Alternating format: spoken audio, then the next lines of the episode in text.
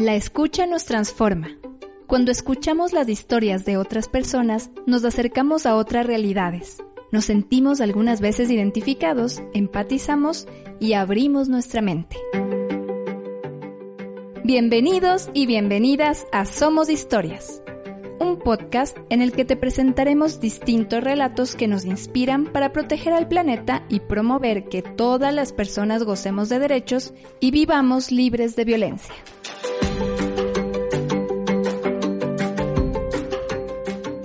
En este programa, Isabel Villarruel, desde Quito, Ecuador, nos comparte su historia, Galápagos y el clima. Llegué a Galápagos eh, la primera vez en el 2008, pero mi temporada de, de trabajo y la temporada en la que más larga viví empezó en el 2011. Una de las cosas que más me sorprendió es ir presenciando cómo va cambiando el clima como llega la temporada lluviosa y la temporada seca, y con ella llegan los cambios ambientales también, van cambiando los ecosistemas. Pasan de ser súper áridos y, agrestres a convertirse en bosques verdes, donde hay mucha vida, donde hay muchas aves, donde las aves empiezan a anidar. Esto pasó durante muchos años, hasta que tuve una temporada que cambió mi percepción del ambiente para siempre y es la temporada del 2015-2016, cuando la lluvia nunca llegó.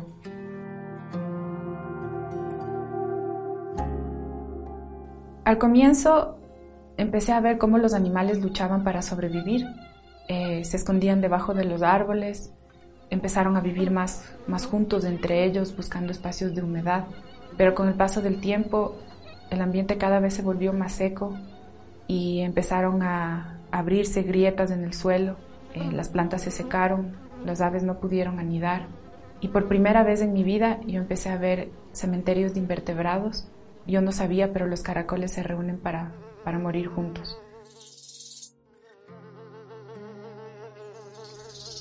Para mí fue una experiencia increíble. Yo no podía creer que el agua era una cosa tan, tan fundamental, o sea, la fuente de vida.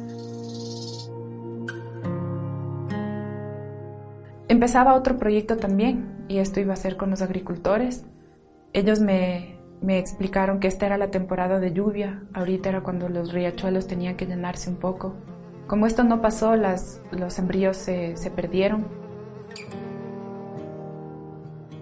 Para este momento yo ya había recibido alguna educación de cambio climático, tenía algunos indicios de cómo, cómo estaba cambiando el clima en la Tierra, pero nunca en mi vida lo había vivido. Esta era la primera vez que yo le sentía como una realidad.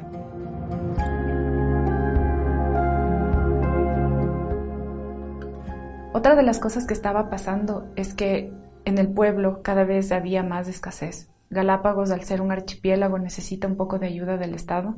No todo se produce ahí. Y cada vez era más esperada que llegue esta ayuda.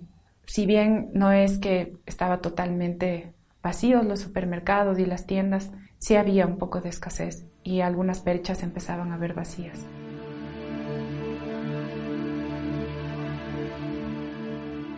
Eh, yo constaté que en algunas casas se guardaban bidones de tesalia con agua en caso de que llegara a pasar algo.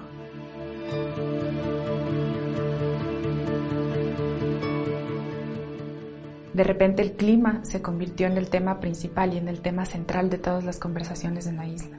Era algo muy sorprendente sentir por primera vez la escasez, la escasez de agua y la escasez de comida. Cuando yo acabé mi trabajo, acabé mi investigación, salí de las islas, llegué a Quito y me sorprendió mucho que ahí no se comentaba nada. Nadie sabía lo que estaba pasando en Galápagos, nadie conocía la situación de las islas y a pesar de ser tan queridas y tan valoradas, no se tenían actualizaciones de qué era lo que estaba pasando en ese momento.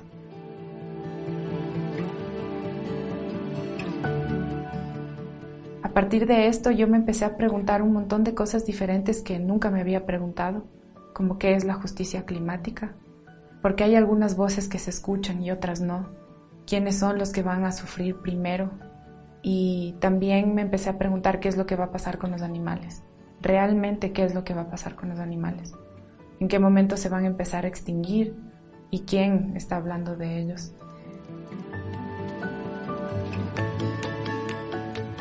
Para mí esta historia me ha enseñado la importancia de que todos conozcamos cuáles son los cambios climáticos y cuáles son los efectos.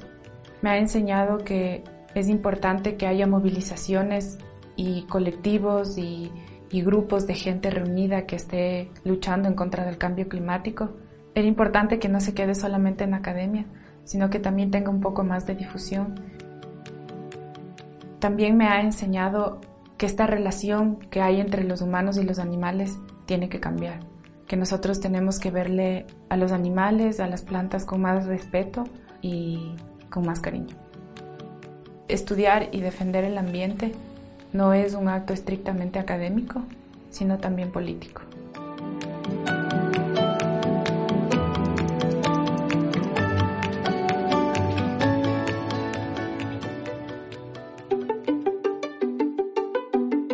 Gracias por escuchar esta historia. Si te gustó, compártela. Este podcast es una adaptación metodológica de ediciones de bibliotecas humanas por los Objetivos de Desarrollo Sostenible, impulsadas por el Laboratorio de Aceleración del Programa de las Naciones Unidas para el Desarrollo, el PNUD, en Ecuador. Un espacio diseñado para la inclusión desde el diálogo, la empatía, el intercambio y la eliminación de estereotipos